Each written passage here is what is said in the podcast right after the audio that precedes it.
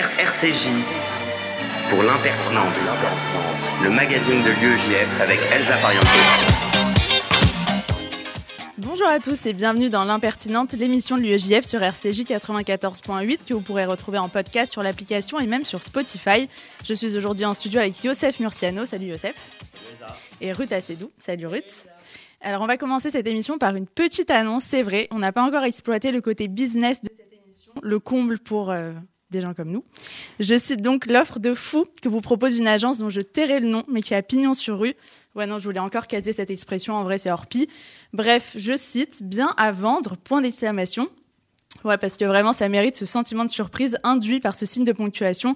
Par contre, pour le sentiment de réjouissance, on repassera.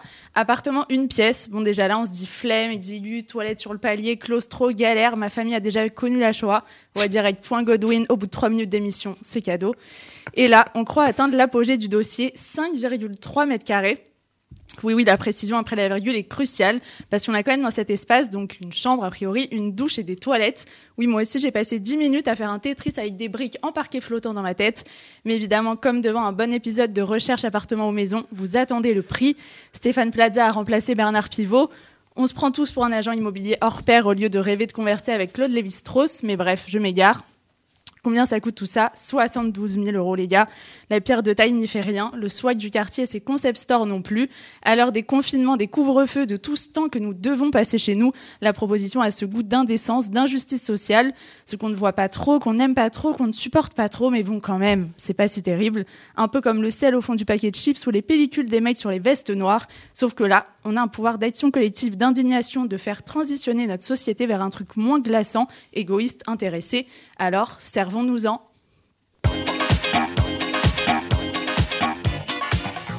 Sommaire ce midi, nous retrouverons dans quelques secondes notre invité Bruno Foucras, professeur agrégé de sciences industrielles de l'ingénieur pour parler d'écologie. Puis Joseph Murciano nous présentera l'actu l'UEJF.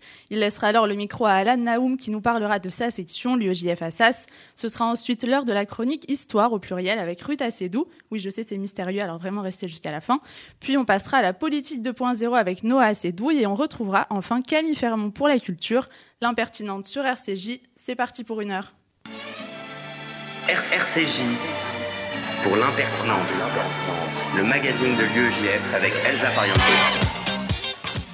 Et on retrouve tout de suite notre invité, Bruno Foucras. Bonjour. Bonjour. Vous êtes professeur agrégé de sciences industrielles de l'ingénieur, enseigné à Aix-Marseille Université. Vous avez été chef du service éclairage public et illumination de la ville de Marseille et avez travaillé sur un rapport de The Shift Project Think Tank qui vise à mieux faire connaître les enjeux de transition énergétique on va commencer par le constat, une question simple. The Shift Project parle d'une société sous contrainte. Qu'est-ce que ça veut dire exactement? Alors, une société sous contrainte, euh, enfin, le, thème du Shift Project, c'est surtout la question carbone. C'est-à-dire que des contraintes, on en a beaucoup, mais euh, le Shift Project traite surtout de, la question du carbone. Alors, en termes de contraintes, euh, quand on parle de carbone au Shift Project, on parle d'une double contrainte. C'est-à-dire que la contrainte climatique, aujourd'hui, il n'y a plus de débat. on sait très bien qu'on a on a une contrainte qui est liée au, dérèglement climatique. On voit déjà les premiers effets. Euh, on sait que ça va, euh, ça va petit à petit évoluer avec le temps et pas forcément dans la, dans la, bonne, dans la bonne direction. Et ce qu'on aimerait bien, c'est que ben, ça s'amplifie pas. Enfin, personne n'a envie que ça s'amplifie. Ça, c'est la première contrainte, c'est la contrainte climatique qui, est liée aux, émissions de carbone essentiellement. Et la deuxième contrainte carbone aussi, c'est une contrainte sur la ressource, euh, puisque on a euh, une grosse partie de l'énergie qui, qui, sert à faire tourner toutes nos activités, qui vient des énergies fossiles. Et euh, ces énergies fossiles, on sait très bien qu'elles ne elles sont pas en quantité infinie. Euh, la, la, la, reine d'entre elles, c'est le pétrole, qui en fait pilote à peu près toutes les activités économiques, puisque le pétrole, c'est l'énergie du transport. Euh, les trains ne roulent plus au charbon depuis très longtemps, euh, et ils roulent pas très bien au gaz non plus. Le, le, le pétrole a plein plein d'avantages qui, qui, font que pour déplacer des véhicules sur terre, sur mer ou en l'air, on utilise ça. Et en fait, c'est pas tant la quantité de ressources plus ou moins disponibles de pétrole qui est, qui est importante, c'est plutôt le débit auquel on arrive à le sortir du sol, euh, qui diminue petit à petit, en particulier en Europe. Et c'est ça le, deuxième volet de la contrainte, en fait. Donc on peut parler de double contrainte carbone. C'est vrai qu'il y a un côté un peu euh, impressionnant, voire accablant à, tout ce que vous dites. Est-ce qu'on peut vraiment, du coup, euh, se libérer de cette dépendance énergétique? Alors oui, oui, on peut faire ça tout de suite en plus. Euh, c'est pas assez difficile que ça. Euh, effectivement, c'est accablant et puis c'est vrai que je, passe rapidement sur. Euh, enfin, je j'évoque même pas le, les, comment dire la, démonstration de tout ça. Tout le monde pourra le trouver.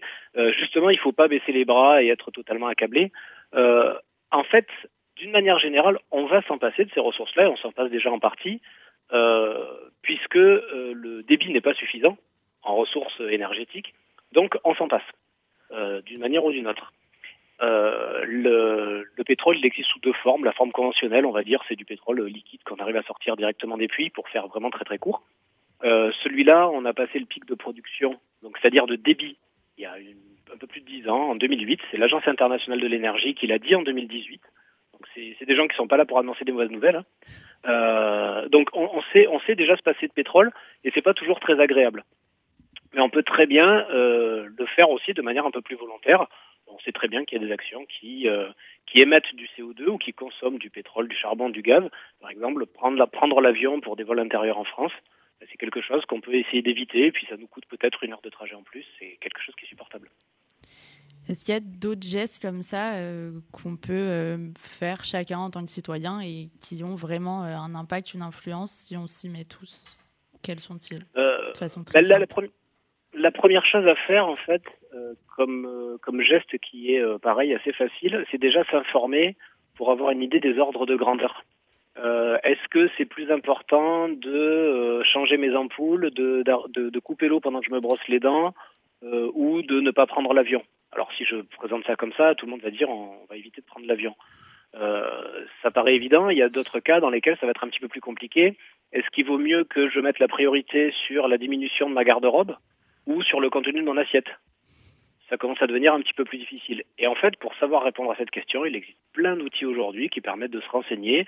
Euh, J'en citais un parmi plein d'autres. Hein. Il y a la fresque du climat, par exemple, qui est un atelier assez ludique qui permet de savoir comment fonctionne le, climat, euh, pourquoi est-ce que ça se dérègle, et, euh, et en conclusion de cet atelier, on arrive à ne plus confondre 1 et 1000, c'est-à-dire quelles sont les actions qui ont vraiment un impact, quelles sont celles qui sont plus légères en impact, mais qui des fois psychologiquement sont sont quand même assez faciles à faire.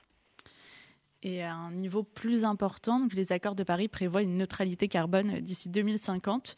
Euh, de quelle politique publique aurions-nous besoin pour euh, véritablement pouvoir l'atteindre? Alors, euh, en termes de, de, politique publique, ce qu'il faut bien voir, c'est que quand on dit neutralité carbone en 2050, neutralité carbone, ça évoque pas grand-chose pour beaucoup mm. de gens. Tout le monde se dit, bah, ça veut dire plus de pétrole, c'est pas tout à fait ça. Euh, 2050, c'est loin, donc on a encore le temps. Euh, si on traduit bien ce que ça veut dire tout ça, neutralité carbone, ça veut dire que euh, tous les citoyens de la planète devront, auront le droit d'émettre, grosso modo, 2 tonnes de carbone par an, chacun. Euh, en France, aujourd'hui, on est plutôt à 12 tonnes. Ça veut dire qu'un Français va devoir euh, diviser à peu près par 6 ses émissions de carbone. Dit comme ça, on n'a pas envie d'y aller. On n'a pas envie d'y aller, ça fait peur. Euh, divisé par 6, ça veut dire quoi? Je mange 6 fois moins, je me déplace 6 fois moins, c'est complètement délirant. En fait, euh, si on le dit autrement, ça veut dire 6% de moins tous les ans euh, jusqu'en 2050 à partir de l'an dernier. Puisque si on, fait ça sur 30 ans, on le fait de 2020 à 2050. 6% de moins par an, ça donne déjà une idée de quelque chose qui est un petit peu plus facile à digérer. Ça veut dire aujourd'hui, au lieu d'augmenter de plus en plus, on va essayer de diminuer progressivement petit à petit, et donc d'y aller progressivement, ce qui est quand même beaucoup plus, beaucoup plus acceptable que d'avoir quelque chose de brutal. On ne va pas passer du 31 janvier 2049 au premier, euh, de, pardon, du 31 décembre 2049 au 1er janvier 2050 en divisant par 6. C'est impossible à faire. Ça. Donc c'est progressif. On a vu les gestes qu'on peut faire nous en tant que citoyens, les politiques publiques et au niveau euh, économique. Économie et écologie comme ça, on a un peu l'impression que c'est euh, irréconciliable. Euh, quelles initiatives vous auriez à, nous euh, évoquer pour nous montrer le contraire? Euh, En fait, il y a, une sorte de péché originel dans, dans, le système économique, enfin surtout dans le système financier, c'est que quand on parle de croissance, croissance de PIB, etc., l'évolution du PIB, elle va toujours avec l'évolution de la consommation des ressources, que ce soit les ressources fossiles, que ce soit les ressources naturelles, peu importe. Et quand on parle de consommation de ressources fossiles, ça veut dire qu'en même temps, on a les émissions de CO2 qui vont avec. Euh, pourquoi en fait ça va toujours de pair? Parce que euh, l'économie et la finance regardent surtout le débit, mais ne s'intéressent pas beaucoup au stock. C'est-à-dire que toujours le PIB, ça veut dire qu'il faut sortir de plus en plus de ressources du sol. Et si on regarde pas le stock, ben, il y a un moment où on voit le fond du puits. Euh, donc, euh, économie et écologie, à la base, ça a l'air d'être deux choses qui sont totalement euh, antinomiques. Mais euh, si on oriente l'activité économique vers tout ce qui permet de limiter les émissions de carbone, voire même de capter un petit peu du carbone, euh, rien n'empêche l'économie de faire ça. Alors, dit comme ça, ça a l'air d'être euh, assez utopiste. Euh, si on regarde bien, ce qui est assez quelque chose d'utopique aussi, c'est de croire que le modèle du, 20, du 20e siècle va pouvoir revenir, alors qu'on sent bien que là, en ce moment, on touche plein de limites. La Covid, c'est quelque chose qui est peut-être lié au climat, on n'en est pas sûr, on sent bien qu'on touche les limites naturelles. Et, euh, et c'est pas très agréable quand on y va comme ça. Donc ça veut dire que l'économie, comme je disais tout à l'heure, on va être, on est sous contrainte de ressources et puis on va l'être de plus en plus. Euh, l'économie, elle ne survivra pas à un climat totalement déréglé. Si demain euh, je suis plus capable de produire à manger euh, sur le continent européen parce que la température moyenne a augmenté de 10 degrés, je pense que les, les questions économiques, euh, ce sera plus le, le quotidien des Français, en, en, des Européens. On parlera d'autres choses. Et donc, vous pensez que c'est un mouvement qui va s'enclencher ou, déjà, ou est déjà en train de s'enclencher plutôt naturellement ou est-ce qu'il faut plutôt euh, contraindre les entreprises? Euh, Les deux. C'est-à-dire qu'aujourd'hui, on voit de plus en plus de sociétés qui essayent de travailler euh, dans, on va dire dans, dans, le bon sens, dans le sens de l'accord de Paris. Alors, c'est souvent des petites sociétés, mais même les grosses s'y mettent. De toute façon, on, fera avec tout le monde. Hein. Euh, si on prend, je sais pas, si on prend les pétroliers comme Total, Total met des capitaux aussi pour faire autre chose que sortir du pétrole du sol. Euh, mais si on attend que tout le monde s'y mette gentiment, euh, les premiers signaux d'alerte, ils datent il y a 50 ans, et on voit bien ce que ça a fait. En fait, ça a strictement rien changé. Euh, on a fait des COP dans tous les sens, ça n'a rien changé. le GIEC travaille et sort des rapports régulièrement, ça change rien.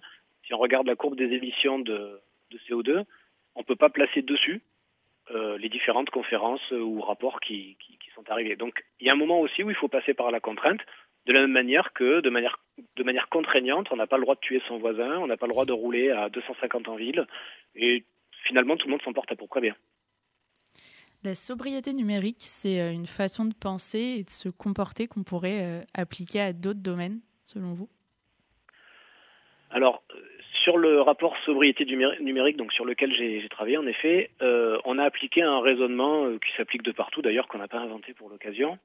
Euh, en fait, la vraie question à se poser, c'est la question des usages. Si on parle du numérique, par exemple, on, donc comme à peu près toutes les activités humaines, l'activité la, numérique elle est en croissance exponentielle, donc le, les émissions de CO2 du numérique sont aussi en croissance exponentielle, ça double tous les 8 à 10 ans, un truc comme ça. En fait, avant de mettre en œuvre du matériel numérique, des installations numériques, donc smart, intelligentes, on appelle ça comme on veut, il faut déjà se poser la question de l'usage. Est-ce que, euh, ça, est-ce que ça répond déjà à un usage? Et est-ce que cet usage-là, j'en ai besoin ou juste envie? Euh, On a le droit de se faire plaisir, mais pas de manière totalement inconsidérée.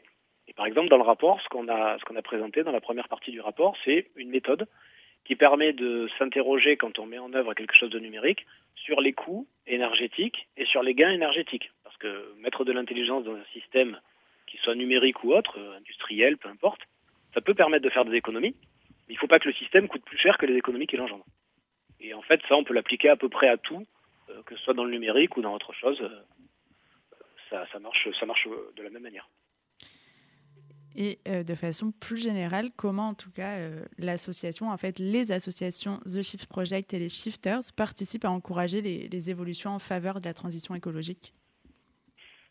Euh, Alors, c'est vrai qu'on n'en a pas parlé au début. Il y a deux associations. Donc, il y a le Shift Project, dont les membres sont des, entreprises essentiellement. Et puis, comme association satellite, il y a une autre association, les Shifters, dans laquelle il y a des bénévoles, quelques milliers de bénévoles.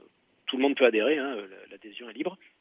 Euh, et donc, euh, bah, chaque, on va dire chacune de ces deux associations a plus ou moins son périmètre. Le Shift Project euh, traite du sujet carbone avec de la rigueur scientifique. Ça, c'est vraiment la marque de fabrique. Le but, c'est d'alimenter le débat avec la rationalité qui manque souvent justement au débat là-dessus. On va souvent avoir des questions du pour ou contre, euh, pour ou contre la 5G, pour ou contre le pétrole, pour ou contre la voiture électrique. Les questions ne seraient pas comme ça en fait. Et, euh, et donc le, le, Shift Project produit régulièrement des rapports. Euh, donc on a des rapports sur bah, le numérique, on vient d'en parler, sur l'aviation. il y a d'ailleurs, je crois que le nouveau rapport sur l'aviation sort cette semaine, si ma mémoire est bonne. il y a un gros gros projet en cours qui s'appelle le plan de transformation de l'économie française. donc c'est modestement le Shift Project qui entend proposer des pistes justement pour modifier de manière macroscopique euh, l'économie française de manière à s'aligner avec, euh, avec la promesse que nous ont faite nos politiques euh, en disant qu'on sera neutre en 2050. donc ça, c'est ce qu'on peut trouver dans les activités du Shift Project, en plus des conférences, des différentes interviews, etc. Et chez les shifters, c'est des choses qui sont un petit peu plus diffuses. Mais par exemple, les shifters ont lancé un, un projet qui s'appelle Shift Your Job. Il y a une plateforme qui a été, qui a été lancée pour ça et qui permet de, qui recense beaucoup d'entreprises euh, dont les activités sont euh, alignées avec les accords de Paris. Et ça, répond en fait à une demande qui a émergé euh, de la part de beaucoup de shifters, soit de trouver un premier emploi pour ceux qui, qui étaient encore étudiants, ou certains de changer d'emploi puisque celui qu'ils occupaient n'était pas en lien, enfin, comment dire, en phase avec leurs convictions. Une dernière question, il est comment pour vous le monde résilient idéal? Idéal, euh, idéal, ça serait quelque chose de très personnel, mais je dirais qu'un monde résilient euh, bas carbone, euh, parce que si on parle de résilience, on parle mhm. vis-à-vis du carbone, dans ce cas-là, ça voudrait dire que ce serait un monde où on irait moins loin, moins vite. en plus, c'est bien parce que ça serait la solution à plein d'autres problèmes, puisque quand on, quand on pose la question du, des émissions de carbone, en fait, si on essaye de résoudre ça, on va aussi résoudre des problèmes de protection de la nature, de pollution de l'air, etc alors ça veut dire quoi un monde où on va moins loin et moins vite? Ben, C'est probablement un monde qui est un petit peu plus calme, euh, où on entendra moins de machines et peut-être plus d'oiseaux au printemps. Euh, et puis si on va moins loin, ben, on connaîtra un petit peu plus ses voisins, euh, puisque souvent en banlieue de grosses villes, c'est plutôt des cités dortoirs. Si on va moins vite, ben, on prendra un peu plus le temps pour certaines choses. On pourra avoir des activités décarbonées, par exemple se balader, jardiner, bricoler, cuisiner, se cultiver. C'est pas mal aussi. Euh, et probablement que si on fait ça, ben, on aura euh, peut-être moins besoin d'aller voir le psy ou d'aller à la salle de sport. Merci beaucoup. On a hâte d'être dans ce monde, en tout cas, et de participer à le, à le changer pour aller dans ce sens. Merci beaucoup d'avoir été avec nous, Bruno Fourcas. Ben, merci à vous.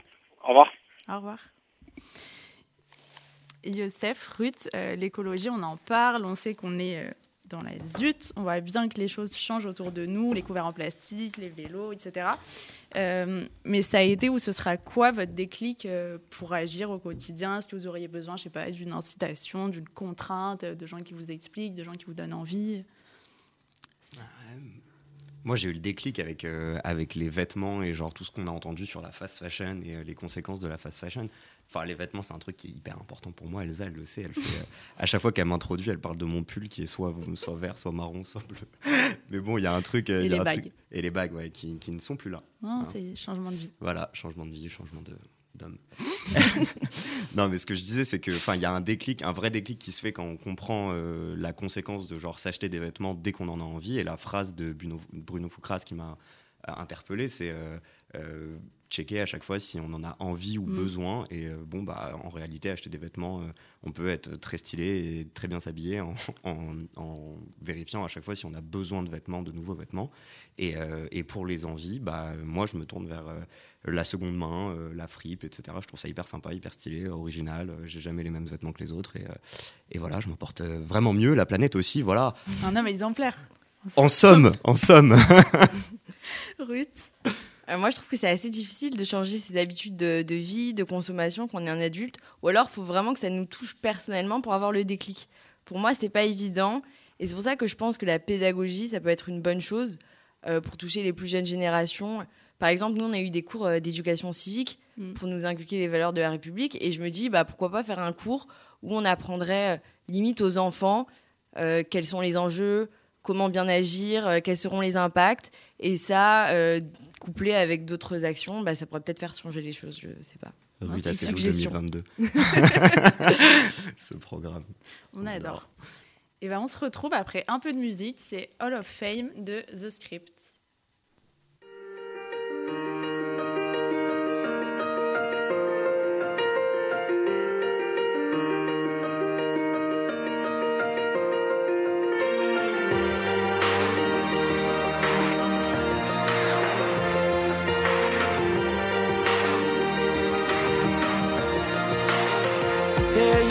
The greatest, you can be the best. You can be the King Kong banging on your chest. You could beat the world, you could beat the war. You could talk to God, go banging on his door. You can throw your hands up, you can beat the clock. Yeah. You can move a mountain, you can break rocks. You could be a master, don't wait for luck. Dedicate yourself and you go find yourself. Standing in the Hall of Fame, Yeah. and the world's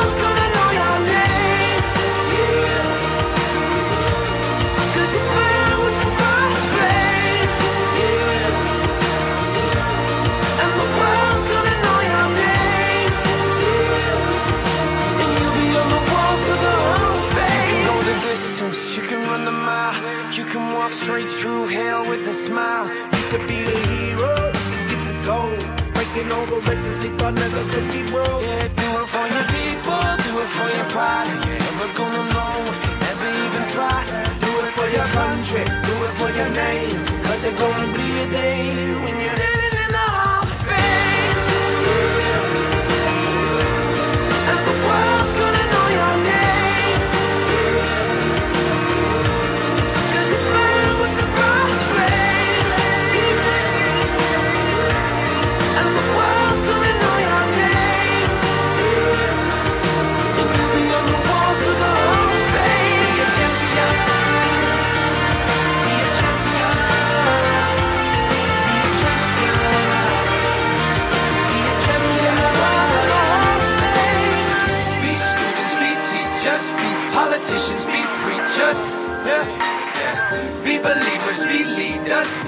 astronauts, be champions, be truth seekers.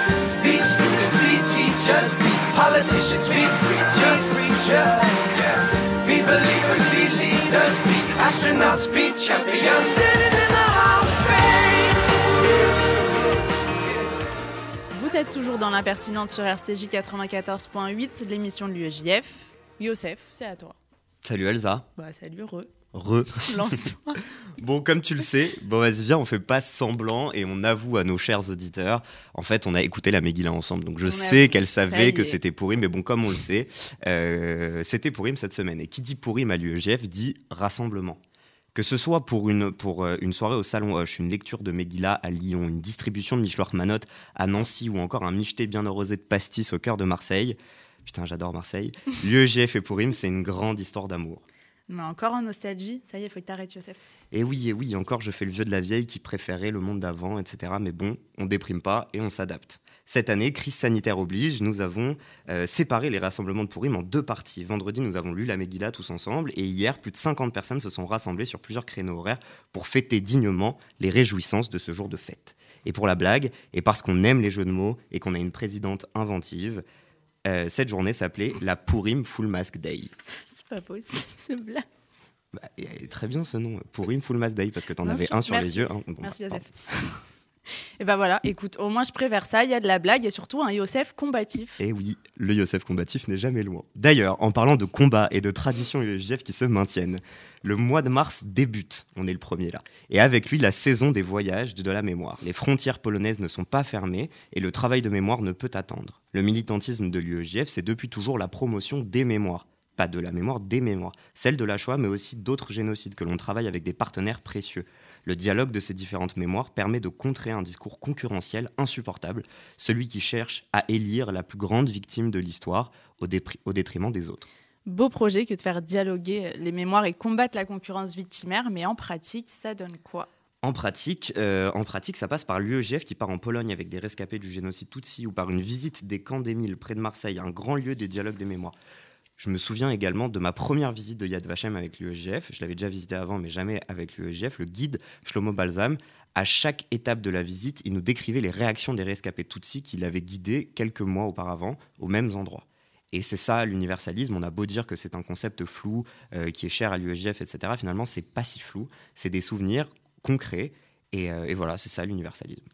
Mais du coup, au vu de la période, un peu compliqué là d'aller visiter Yad Vashem à Jérusalem. Oui, ouais, ouais, c'est compliqué d'aller visiter Yad Vashem à, Jéru- à Jérusalem, mais euh, comme je disais tout à l'heure, les frontières avec la Pologne ne nous sont pas fermées. Alors restez connectés sur Instagram et Facebook pour un prochain voyage de la mémoire avec l'UEJF. On reste toujours connecté avec toi de toute façon, Youssef. Et au-delà de potentiels voyages de la mémoire, est-ce qu'il Il y a d'autres potentialités, éventualités? Oui, voilà, le mot euh, éventualité est meilleur, en effet.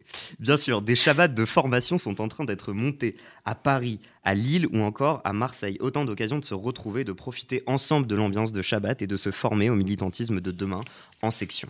À part ça, il y a quand même un énorme projet de l'UEGF qui a repris cette année, Rire ensemble contre le racisme. Ça vous dit quelque chose, j'espère? Évidemment. Évidemment. Le mardi 16 mars, retrouvez une flopée d'humoristes en prime time sur France 2, réunis par l'UEGF et SOS Racisme.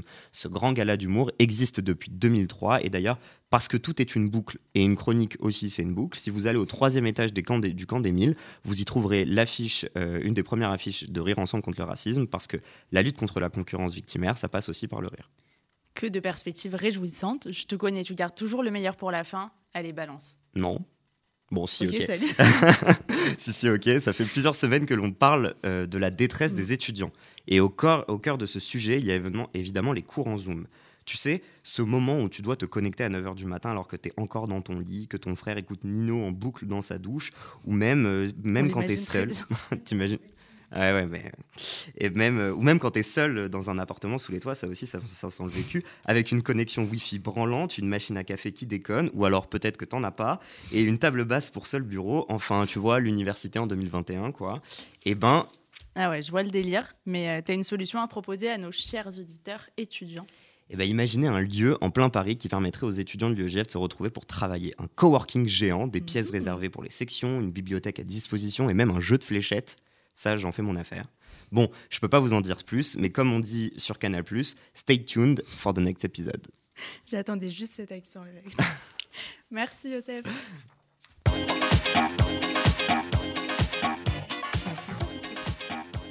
Et on est maintenant en ligne avec Alan Naoum, président de l'UEJF Assas. Salut Alan.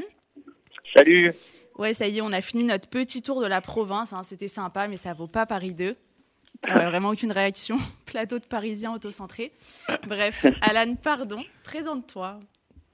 Alors bonjour, je m'appelle euh, Alan Naoum, j'ai 22 ans, je suis étudiant en Master 1 droit des affaires à Paris 2 Panthéon-Assas et je suis donc euh, président de la section de, de l'UEJF Assas. Pourquoi tu as voulu être président de l'UEJF Assas Alors, quand je suis rentré à l'université, je ne connaissais pas du tout l'UEJF. J'y ai adhéré dès la première année, d'abord pour, pour faciliter mon insertion dans cette grande université et me faire des amis, mais surtout parce que les combats que l'UEJF mène, à savoir la lutte contre l'antisémitisme, contre l'antisionisme, qui se développe de plus en plus au sein de nos facultés françaises, la transmission du devoir de mémoire, sont des combats qui me tiennent profondément à cœur depuis toujours. Donc j'ai décidé par la suite de m'engager un peu plus, d'être un, un véritable acteur de l'UEJF, en commençant par être vice-président, et puis j'ai eu la chance d'être euh, élu président deux années de suite. Et quels événements tu as organisés euh, cette année? Cette année, euh, alors cette année s'annonçait particulière pour les étudiants avec la situation sanitaire que l'on connaît. On devait donc faire en sorte que les étudiants se connaissent pour que l'entraide euh, puisse exister au maximum pour l'année à venir. Donc on, a avec le, bureau de la section dès la rentrée réussi à organiser dans un château en Normandie un, magnifique week- week-end d'intégration, tout en respectant les règles sanitaires évidemment, qui a réuni 40 personnes. Ensuite avec la section du EJF Nanterre, on a organisé une soirée d'intégration qui a aussi réuni de nombreuses personnes. Et euh, on a également, à l'occasion des fêtes religieuses, réussi à mobiliser les étudiants euh, pour Hanouka, Toubijuat et plus récemment euh, pour Pourim en compagnie de l'UEJD de Dauphine. Je parlais juste avant de, de l'antisionisme qui se développe de plus en plus au sein de nos facultés. Nous avons justement, il y a quelques semaines, eu à Assas un cas concret. Euh, un professeur qui n'est pas d'Assas, hein, je, je précise, euh, lors d'une conférence, a qualifié l'État d'Israël d'État apartheid et a ouvertement appelé au boycott d'Israël. J'ai donc euh, adressé une lettre au président de l'université qui m'a tout de suite répondu en me disant que ce professeur a été rappelé à l'ordre et en affirmant que la propagande politique n'avait pas sa place au sein de l'université. Voilà, on essaye d'être euh, d'être présent au maximum pour faire en sorte que les étudiants ne se sentent pas seuls, mais également euh, lorsque l'université est confrontée à des, à des problèmes d'antisionisme et d'antisémitisme. Et quels sont les projets euh, pour ta section? Alors, comme l'a dit Youssef, euh, juste avant, aujourd'hui et depuis des mois, on voit bien que les étudiants sont abandonnés, isolés. Certains étudiants n'ont pas d'endroit où aller, travailler et sont contraints de rester chez eux. Ils sont seuls. C'est pourquoi on a décidé de dédier, avec l'aide des autres sections de l'UGF, un espace de travail réservé aux étudiants pour le restant du semestre. Pour que les étudiants puissent enfin un peu respirer et sortir de chez eux. Et ensuite, on a pour projet, euh, au cours du semestre, si la situation sanitaire le permet, d'organiser un voyage de la mémoire. Merci beaucoup, Alan. Merci beaucoup. Et on refait tout de suite une petite pause musicale, mais un peu spéciale cette fois. Yosef, NDLR, j'aime trop dire ça. La voix du jingle de l'émission, le pro du Flash Info de l'UEJF déguisé en roman audio, le chroniqueur le plus régulier et le mec qui s'invente programmateur parce que ça fait frais. Bon, il faut le dire aux auditeurs, c'était ton anniversaire ce week-end, Yosef. Petite surprise. ok. Ouh. Alors, Bim, petite dédicace avec un son de ton maestro de la chronique. Tu devines ou pas? Bah ouais. Non. Non, Non, oui. non, non, non, je sais Non. pas. Ok, ça part.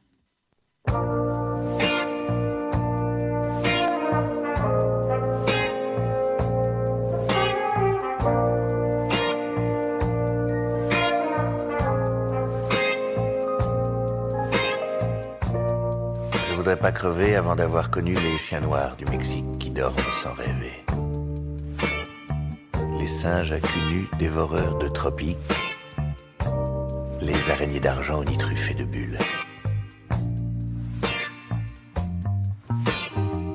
Je voudrais pas crever sans savoir si la lune, sous son faux air de thune, a un côté pointu. Si le soleil est froid, les quatre saisons ne sont vraiment que quatre. Sans avoir essayé de porter une robe sur les grands boulevards. Sans avoir regardé dans un regard d'égout. Sans avoir mis mon zob dans des coins bizarres. Je voudrais pas finir sans connaître la lèpre ou les sept maladies qu'on attrape là-bas. Le bon ni le mauvais ne me ferait de peine si, si, si je savais que j'en aurais les traînes. Il y a aussi tous ceux que je connais, tous ceux que j'apprécie, que je sais qui me plaît. Le fond vert de la mer où valsent les brins d'algues sur le sable ondulé. L'herbe grillée de juin, la terre qui craquelle, l'odeur des conifères et les baisers de sel que ceci, que cela, belle que voilà, mon ourson, Ursula. Je voudrais pas crever avant d'avoir usé sa bouche avec ma bouche, son corps avec mes mains, le reste avec mes yeux. J'en dis pas plus, faut bien rester révérencieux. Je voudrais pas mourir sans qu'on ait inventé les roses éternelles, la journée de deux heures, la mer à la montagne, la montagne la mer, la fin de la douleur, les journaux en couleur. Tous les enfants contents, et tant de trucs encore qui dorment dans les crânes, des géniaux ingénieurs, des jardiniers joviaux, des soucieux socialistes, des urbains urbanistes et des pensifs penseurs. Tant de choses à voir, à voir et à s'entendre, tant de temps à attendre, à chercher dans le noir. Et moi, je vois la fin qui grouille, Edouard Baird, purée. qui s'amène avec Merci Elsa. Bon, j'avoue que j'hésitais entre Edouard Baird et Frédéric Baybédé, mais, Ouais. mais bon, Edouard. Baird c'est quand même mieux et je vous conseille à tous euh, d'aller voir les réveils avec Edouard Baird. C'est vraiment sympa sur Radio Nova. On adore. Ok, on fait de la promo à tout le monde, c'est la fête. En tout cas, évidemment, vous êtes toujours dans la pertinente sur RCJ. Et euh, Ruth, tu as décidé de rapprocher deux histoires qu'on connaît bien aujourd'hui. Oui, voilà, c'est ça. Donc euh, bonjour à tous. En fait, puisque la semaine dernière, nous avons fêté Purim, je vais vous parler de cette fête parce que je la trouve très inspirante. D'ailleurs, j'espère que vous l'avez tous bien célébrée. Pour ma part, c'était le cas. Ouais, nous aussi, ça va. Mais qu'est-ce que tu as à nous dire à ce sujet? Alors, je vais pas vous refaire le récit, mais voilà. Purim, c'est quelque part une histoire d'antisémitisme, avec Aman et son dessein d'exterminer les juifs du royaume d'Achashverosh. Et celui qui a voulu faire de même dans l'histoire récente, c'est Hitler. Donc on va éviter la cacophonie à chaque fois que je mentionnerai son nom. Promis, j'ai pas de crécelle. Et alors qu'à Purim, nous assistons à la lecture de la Megillah d'Esther, il existe un récit relatant les événements de l'Holocauste, intitulé la Megillah d'Hitler. En effet, Prosper Racine, scribe et enseignant à Casablanca, a écrit en 1944 sept chapitres dans le style de l'histoire d'Esther, allant de la montée d'Hitler au pouvoir à l'histoire de la communauté juive d'Afrique du Nord et à sa libération par les Alliés. Mais cependant, alors que la fête de Purim est synonyme de joie, parfois même d'ivresse pour certains, Hassin souligne dans sa préface qu'il ne s'agit pas d'une histoire de joie et que sa Megillah doit être lue avec un comportement sérieux tout en se souvenant des victimes. D'ailleurs, sachez qu'un exemplaire ayant appartenu à la famille Korkos, qui a fui l'Italie pour Casablanca en 1939, a été donné au musée Yad Vashem et fait désormais partie de sa collection d'artefacts. Pour continuer le parallèle entre la Megillah d'Esther et le nazisme, nous pouvons relever l'étrange coïncidence que, pendant le procès de Nuremberg, ce sont dix nazis, en fait, comme les dix fils d'Aman, qui ont été mis à mort par pendaison. D'ailleurs, l'un d'entre eux, alors me jugez pas, je parle pas du tout allemand, Julius Streicher, avant d'être pendu, s'écria Purim Fe- Fest 1946, Purim 1946 donc. Et ce qui est incroyable, c'est que là où sont décrits dans la Megillah les noms des dix fils d'Aman, il y a trois lettres qui ont une taille réduite, le Tav, le Shin et le Zayin. Leur valeur numérique totale est 707. Et nous avons une autre lettre, qui est le Vav, qui est écrite en plus gros et sa valeur numérique est 6. Oula, je suis un peu perdue là. Pas de panique Elsa, pas de panique chers auditeurs, vous allez comprendre. Il se trouve que la 707e année du 6e millénaire est l'an 5707, qui correspond à l'année 1946, qui est l'année. Bah, du procès de Nuremberg, évidemment. Bah voilà, c'est ça. Exactement. Et donc, si vous voulez en savoir plus, ce sujet est traité dans le Code d'Esther, qui est un livre écrit par Bernard Benaïm et Johan Pérez. Sachez que ma mère l'a testé et approuvé, donc euh, je le recommande fortement. Valide. Et je pourrais même pousser le bouchon un petit peu plus loin dans le parallèle avec une dernière coïncidence. L'officier américain qui exécuta les dix sentences s'appelait John C. Woods.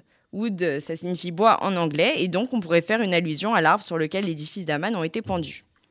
En fait, il faut savoir que l'histoire et le thème de Purim étaient bien connus du régime nazi. Au lendemain de la nuit de cristal, Streicher présente ce pogrom comme un acte d'autodéfense car les juifs auraient, selon lui, massacré le peuple allemand, aussi sûrement qu'ils avaient charcuté 75 000 persans. De même, le 30 janvier 1944, Hitler déclare que si l'Allemagne est vaincue, les juifs pourront célébrer un second Purim. D'ailleurs, il existe vraiment, ou plutôt il existait parce que la plupart sont tombés en désuétude, ce qu'on appelle les seconds Purim, ou Purim Shenim, qui sont des célébrations locales pour célébrer l'échappée belle de certaines catastrophes. Est-ce que tu aurais quand même un exemple, une histoire à nous raconter? Alors tout à fait, et je finirai là-dessus. Donc ça se passe en 1705 à Tripoli, en Libye, lorsque le Bey, B-E-Y et non pas B, euh, l'expression anglaise à la mode en 2016, de Tunisie, assiège la ville et menace de tuer hommes, femmes et enfants pour se venger du détournement d'un vaisseau transportant des, des présents qui lui étaient destinés. Son armée est refoulée et doit lever le siège, et les Juifs qui avaient participé au renforcement des défenses de la ville ont composé un poème qui relate ces événements et qui est inclus dans la liturgie locale pour être récité chaque année. Et donc les gens avaient l'habitude de jeûner, d'envoyer des cadeaux et de faire la charité aux pauvres, tout comme on le fait pour Purim. Merci Voilà. beaucoup, Ruth. Très de rien, je t'en prie Elsa. Et du coup, ta chronique, en fait, elle m'a inspiré un petit jeu.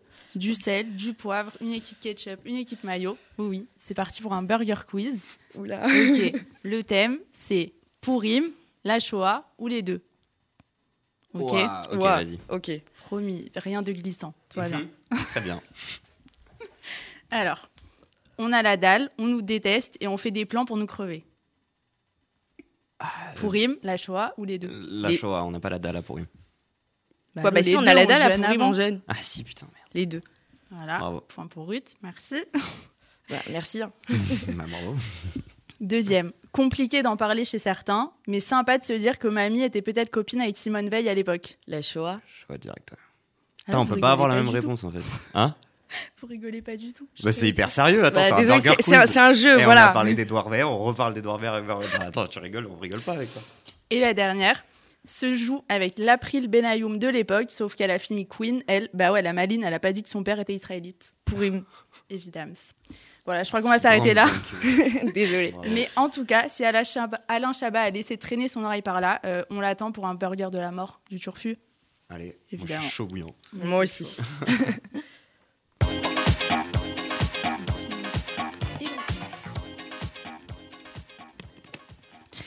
Bon, allez, un sujet un peu plus sérieux maintenant. On reçoit à présent Noah Assedou. Salut Noah. Bonjour à tous et à tous et merci de me recevoir. Alors, c'est sa première chronique en solo chez nous. Alors, on l'encourage, on fait du bruit. Ouais, Oh, c'est ma soeur pour info. Donc, euh, gros big up. Voilà, encore plus. Alors, Noah, comme beaucoup d'entre nous, t'as vu passer cette semaine le live Twitch de Gabriel Attal avec des influenceurs, un nouveau format qui a suscité de nombreuses réactions.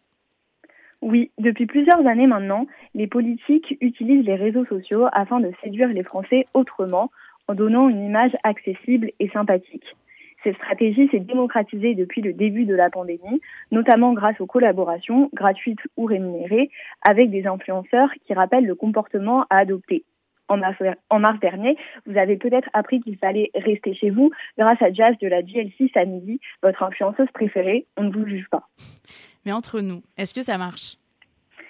Il est encore trop tôt pour y répondre car les jeunes susceptibles de voter ne l'ont pas encore fait, mais la cote de popularité du président a augmenté ces dernières semaines chez les jeunes, chez les 18-24 ans notamment.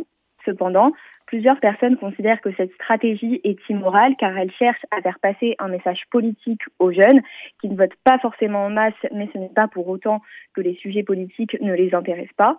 On voit d'ailleurs que les nouvelles générations sont engagées dans plusieurs causes, comme l'écologie ou la lutte contre le racisme. Vous devinez donc bien que si Macron fait une vidéo d'anecdotes avec McFly et Carlito, ce n'est pas pour raconter ses plus grosses barres à l'Élysée, mais pour se faire apprécier des jeunes afin qu'ils votent pour, eux, euh, pour lui aux prochaines élections présidentielles.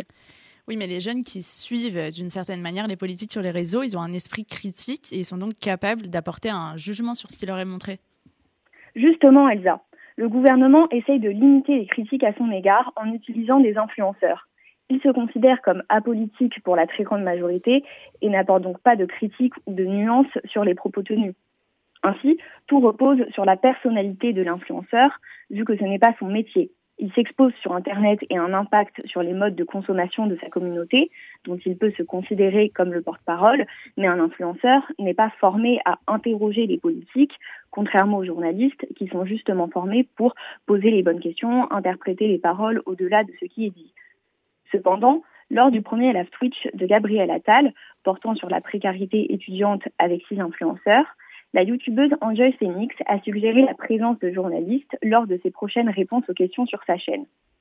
Elle a également interpellé sur les diplômes en carton et les taux de triche à l'université, mais ses remarques n'ont pas fait l'unanimité. En effet, beaucoup d'étudiants considèrent que la présence de la youtubeuse sur ce live n'est pas légitime car elle a arrêté la fac et n'est pas dans une situation précaire, bien au contraire. Euh, sur Twitter, les internautes ont même lancé le hashtag étudiant pas influenceur pour exprimer la contradiction entre la vie d'étudiant, qui peut être très difficile, et celle d'influenceur. Bien qu'elles ne connaissent pas la difficulté des cours sur Zoom, entre le prof qui demande 45 fois si le son fonctionne et les élèves qui se cachent derrière la caméra dès qu'ils voient qu'elle est activée, son franc-parler a tout de même été salué. Mais au final, qu'en pensent les jeunes? Bah, je pensais que les jeunes appréciaient cette méthode de communication car c'est plus accessible, plus ludique que de regarder une conférence de presse sur BFM, mais en vérité, les avis sont assez mitigés. Certains trouvent l'idée sympathique, d'autres considèrent que les politiques devraient s'exprimer uniquement via des médias plus traditionnels. Toutefois, beaucoup d'entre eux pensent qu'il y a un paradoxe entre la volonté du gouvernement d'entretenir un rapport avec la jeunesse et le manque de considération qui leur est reproché vis-à-vis de la crise sanitaire. En conclusion, il ne faut pas voter pour un parti uniquement parce que ses représentants ont l'air cool. Il est sûrement plus pertinent de les juger par leur politique que par leur maîtrise de TikTok. Oui, même si Mélenchon a osé parodier Weshden. Merci Noah. De rien. Euh, Ruth, Joseph, vous en pensez quoi, vous? Plutôt euh, bonne initiative, euh, décrédibilisation? Parce qu'il y a un peu tout un mystère autour de euh, qu'est-ce qu'il faut faire pour parler aux jeunes? Bon, bah, vous, vous l'êtes, vous êtes là. Bon, moi, je me sens un peu vieille, mais passons. Euh, mais en fait, comment euh, vous aimeriez qu'on vous parle, entre guillemets, quoi? Est blasé. Non, mais moi, ça veut dire au-delà d'être un, d'être un jeune, je suis un Français comme les autres, et en général, quand on me parle, j'aimerais qu'on me parle comme on parle au reste de la France, quoi. Donc, euh, il y a quelque chose de, d'assez particulier à se dire qu'il y a certains euh, euh, médias qui vont plus parler aux jeunes, d'autres qui vont plus parler aux, vrais adultes qui travaillent, etc. Ça, c'est assez, assez énervant. Mais, mais je comprends qu'on puisse réfléchir à de, nouveaux, à de nouvelles méthodes, méthodes de communication qui ne sont pas liées seulement à l'âge de la cible, genre euh, les jeunes ou alors les lycéens, etc., mais plus, euh, mais plus à bon, bah, une évolution de la communication de façon générale. Quoi. Et après, moi, je suis plus team, euh, le président, il fait des annonces ultra cadrées, etc., et Gabriel Attal, bon, bah, avec plaisir, euh, si, euh, s'il veut faire des trucs avec des médias un peu moins traditionnels, c'est sympa, quoi. Mais, euh, mais séparons les, les fonctions et laissons le président en haut de sa pyramide. Présider, en somme. En somme, Oui. deux fois. C'est ça. Alors Moi, je trouve que c'est pas une mauvaise chose euh, de s'adresser aux jeunes qui pourraient se sentir détachés du gouvernement et de la politique, euh, parce que c'est quand même les actuels euh, et futurs euh, votants. Euh, voilà, donc euh, c'est important pour, pour que la démocratie puisse perdurer. Après, je trouve qu'il faut bien le faire, dans le sens où il faut quand même trouver euh, l'influenceur qui sera susceptible de toucher et pas quelqu'un, justement, comme ça a été un petit peu le scandale avec Enjoy Phoenix, euh, quelqu'un qui serait considéré comme illégitime de représenter une certaine cause. Et donc là, dans ce cas-là, euh, je trouve que ça leur dessert plutôt et limite, on va les, les traiter de démagogues. Quoi. C'est parti pour la dernière chanson de l'émission, c'est Shavuatov d'Avraham Tal.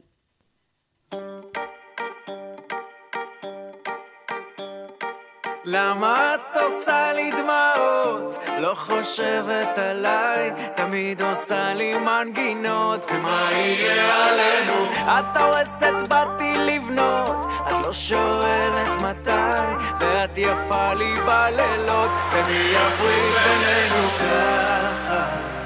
את אומרת לי פשוט, תתחיל לנגן, בקצב תיתן, ומה שיהיה פה יהיה.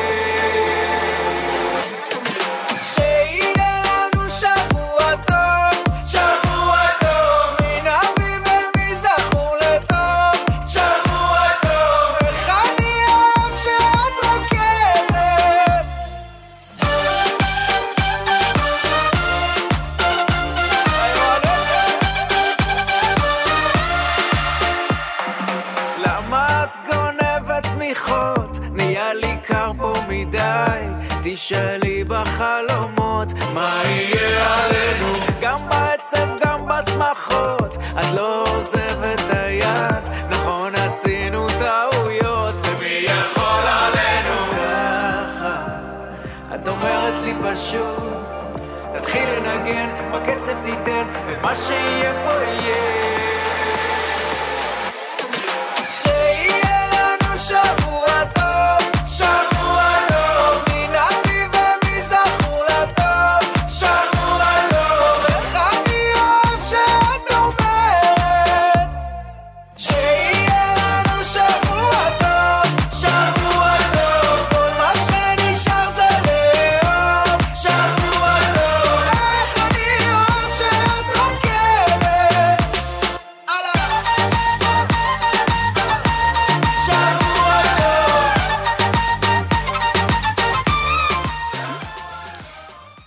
Retrouve pour la dernière partie de l'émission. Vous l'attendiez, elle est là. C'est la chronique culture de Camille Fermont, notre déléguée nationale PREF. Salut Camille. Salut Alors aujourd'hui, nous sommes le 1er mars et est-ce que tu connais le dicton du mois Ben oui, évidemment. Quand Mars se déguise en été, Avril prend ses habits fourrés. Première fois que j'entends ça, merci de me l'avoir écrit. Mais je vois pas trop où tu veux en venir. Alors c'est très simple, ces derniers jours il fait beau mais un peu frais. Et donc tu veux sortir, mettre ta plus belle paire de lunettes de soleil, mais tu ne sais pas quoi faire, les terrasses sont fermées, la volonté de sortir reste toujours présente. Donc la solution c'est la culture qui va te la donner. Le patrimoine et les œuvres d'art peuvent se découvrir en plein air et en accès libre au gré d'une balade dans les rues et jardins. Donc si vous êtes en quête d'une promenade ou juste profiter du bon temps, ces spots sont faits pour vous. Je vous ai réuni quelques expositions qui valent le détour. Donc on commence euh, par l'exposition Serge Gainsbourg. Le 2 mars 1991, Serge Gainsbourg nous quittait atteint d'une crise cardiaque. Pour les 30 ans de sa disparition, une exposition lui rend hommage. Gainsbourg et Caetera. Donc rendez-vous au marché de Dauphine des Puces de Saint-Ouen les samedis et dimanches du 27 février au 30 avril 2021. Donc, il y a plus d'une trentaine d'artistes qui regroupent peintres, graveurs, sculpteurs et qui exposent dans divers stands de leurs œuvres dans lesquels ils expriment leur vision qui était euh, le personnage de Serge Gainsbourg. Donc il faut noter, il faut noter que ces œuvres elles sont réalisées en exclusivité pour cette exposition. Et pendant toute la durée euh, de l'expo, chaque week-end, il y aura des performances live euh, qui seront réalisées par les artistes d'où les œuvres sont exposées, ainsi que des auteurs de livres euh, qui viendront dédicacer bah, les livres sur Serge Gainsbourg. Donc une vraie petite ambiance en plein air. Mais il n'y avait pas de l'hôtel particulier de Gainsbourg pour lui rendre hommage, sinon? Et oui, le 5 bis rue de Verneuil, lieu où le célèbre chanteur résida, est devenu un lieu de pèlerinage. Donc un haut lieu de l'art mural où se côtoient portraits, dessins, fresques, déclarations d'amour, mais l'intérieur de l'hôtel particulier demeure impénétrable. Cepe- Cependant, il y a une petite lueur d'espoir, puisque Charlotte Gainsbourg, dans une interview, révélait ainsi son désir de transformer l'hôtel particulier de son père en musée. Donc apparemment, euh, le musée serait pour octobre 2021, parce qu'il a été retardé à cause de celui qu'on nomme beaucoup trop. Ah ouais, ne prononçons pas le nom qui ne doit pas être prononcé. Mais bon, les chanteurs morts, c'est sympa, mais t'as pas un truc moins rassera Alors oui, tu as raison, laissons tomber ceux qui sont morts et parlons des vivants, ceux qui participent au monde de la culture. Je vais donc vous parler de Mika. Donc la ville de Paris veut remettre de la couleur dans les rues de la capitale. Elle a donc chargé le chanteur Mika et une équipe d'artistes de créer des œuvres à afficher partout dans Paris. Donc dès le 3 mars et pendant deux semaines, ouvrez bien l'œil, hein, les panneaux publicitaires et autres grandes affiches de la ville de Paris vont être habillés d'œuvres colorées et uniques imaginées par une équipe de neuf artistes et le chanteur Mika. Donc la capitale va devenir une véritable galerie d'art à ciel ouvert avec plusieurs affiches inspirées du Paris de la belle époque. Donc on verra ces affiches dans des lieux emblématiques de Paris comme le Palais de la Porte Dorée, le Canal de Lourdes ou l'Hôtel du Tesla. Trop sympa cette idée en plein air, comme quoi avec le Covid on peut se réinventer. Eh bien, justement, oui et non, parce que si la volonté d'ouvrir la culture en plein air est très marquée, elle n'en est pas moins nouvelle pour autant. Elle existait déjà bien avant et ça, cela remonte à l'Antiquité. Donc, figure-toi que dans la Rome antique, les artistes venaient exposer leurs œuvres au public sur le forum, le forum, ce qui est l'équivalent de la place publique, et c'était à la vue de tous les, les citoyens romains. Il y avait des débats qui avaient lieu, ainsi que les présentations des œuvres. Et si on se place sur un terrain qui est beaucoup plus récent, en France, en 2002, le maire Bertrand Delanoë confie à Jean Blaise la direction artistique d'un nouvel événement qui aura lieu la nuit, du samedi au dimanche du premier week-end d'octobre, et qui fait intervenir des artistes, des artistes contemporains dans des lieux qui ne sont en principe pas ouverts au public, ou dont la fonction première n'est pas artistique, à savoir la rue. Donc on a nommé ça la nuit blanche. Euh, et on a parlé de Paris, mais évidemment, je sors de mon obsession pour ma capitale chérie. Et pour exemple, à Lyon, les animations de la fête des Lumières ont lieu dans les rues, et c'est des animations euh, nocturnes. Est-ce que tu as juste une petite info insolite? Il nous reste 30 secondes avant de se quitter. Ok, alors l'art de vivre dans les bistrots français, bientôt classé au patrimoine immatériel de l'UNESCO, c'est en effet le souhait d'un patron de restaurant qui est président de l'association pour la reconnaissance de l'art de vivre dans les bistrots et cafés de France en tant que patrimoine culturel immatériel. Oui, ça fait long comme nom d'assaut, beaucoup plus long que l'UEJF. Donc euh, pour lui, il est convaincu que le bistrot est un lieu ouvert sur la vie, euh, qui porte un art de vivre qui est celui du partage, du vivre ensemble, de la convivialité et de la rencontre. Et c'est bien sur cette question que le ministère de la Culture doit trancher cette semaine. Et euh, pour un ordre d'idée, en cas de reconnaissance au patrimoine culturel immatériel français, l'art de vivre des bistrots rejoindrait euh, l'accordéon chromatique, le repas gastronomique ou encore la fête du citron. Donc Balzac disait les cafés sont le parlement du peuple, c'est là où l'on discute, c'est là où tout se passe. Était-il visionnaire Seul l'avenir nous le dira. Merci Camille. L'impertinente, c'est fini pour aujourd'hui. Il est l'heure de se quitter. Merci à tous d'avoir été avec nous, à Youssef, à Ruth et à Daniel pour la réalisation de cette émission. On se retrouve lundi 15 mars pour une émission spéciale de foot. D'ici là, retrouvez l'émission en podcast sur l'application et la suite des programmes d'RCJ à partir de 23h. RCJ pour l'impertinente, le magazine de l'UEJF avec Elsa Pariento.